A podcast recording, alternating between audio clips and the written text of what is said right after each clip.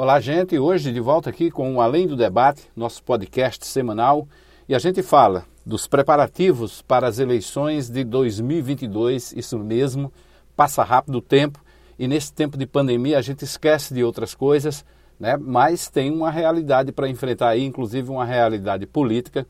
2022 é um ano eleitoral, portanto, estamos no ano pré-eleitoral e ano pré-eleitoral é aquele em que partidos, lideranças políticas se juntam para fazer articulações de bastidores, procuram formatar desde já algumas dessas articulações, mas principalmente projetar o que pode vir pela frente para o ano quando realmente a pré-campanha começar.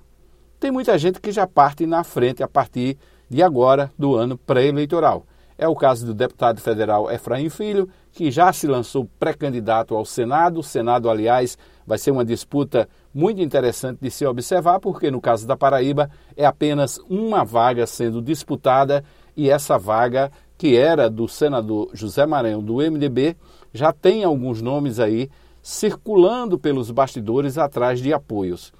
Efraim já expôs seu nome, já colocou seu nome na praça, já recebeu o apoio do vice-presidente do Senado Federal, o senador veneziano Vital do Rego, do deputado federal Hugo Mota, do PRB, que vai lhe substituir na missão de coordenador da bancada paraibana no Congresso. Mas não é só isso.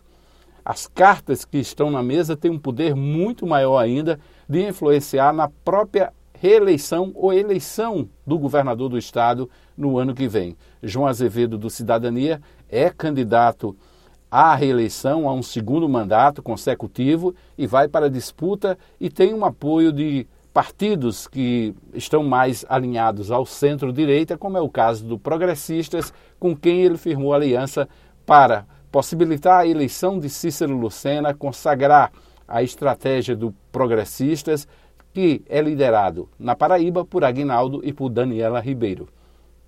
Essa aliança tende a se consolidar no ano que vem, mas o progressista quer a sua parte, a sua partilha vai de, ao encontro aí da necessidade dessa disputa pela vaga no Senado. Agnaldo Ribeiro pensa em disputar e não seria nada demais, pode até parecer muita coisa, mas é, dois irmãos é, no Senado Federal seria um cenário interessante, mas ao mesmo tempo é, também pode trazer assim uma certa carga para o eleitor de pensar que já tem lá no Senado veneziano Vital do Rego, a sua mãe Nilda Gondim, os dois senadores pelo MDB e possibilitar a eleição de um terceiro nome de Campina Grande, que seria, no caso, é, Aguinaldo Ribeiro contando que o mandato de Daniela e o mandato de Veneziano não se encerram agora em 2022. Ele ainda tem aí mais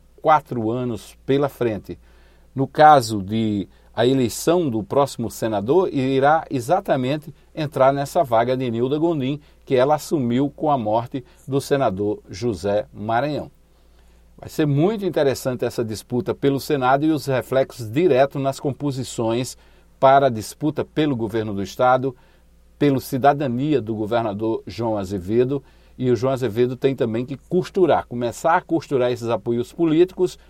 Normalmente, nesse momento de pandemia, as lideranças políticas estão fugindo desse debate e usando é, essa preocupação com os protocolos sanitários, com a saúde da população, como uma, uma ideia de se livrar desses comentários de política, de de não causar especulações, até porque o momento é um pouco delicado, isso poderia pegar mal, inclusive, para a imagem desses políticos, mas em determinado momento eles vão ter que assumir sim essa postura e essa costura que Efraim tem feito nos bastidores de forma mais leve, não tem sido só ele, os outros partidos também estão se movimentando, ninguém se engane, e esse jogo vai continuar. Aquela está aquela tal de fogo de montura, aquele fogo que queima, queima sem ninguém sentir por baixo das palhas, mas quando você vê, o incêndio já está feito e para ser debelado é muito difícil. Então, o jogo está sendo jogado nos bastidores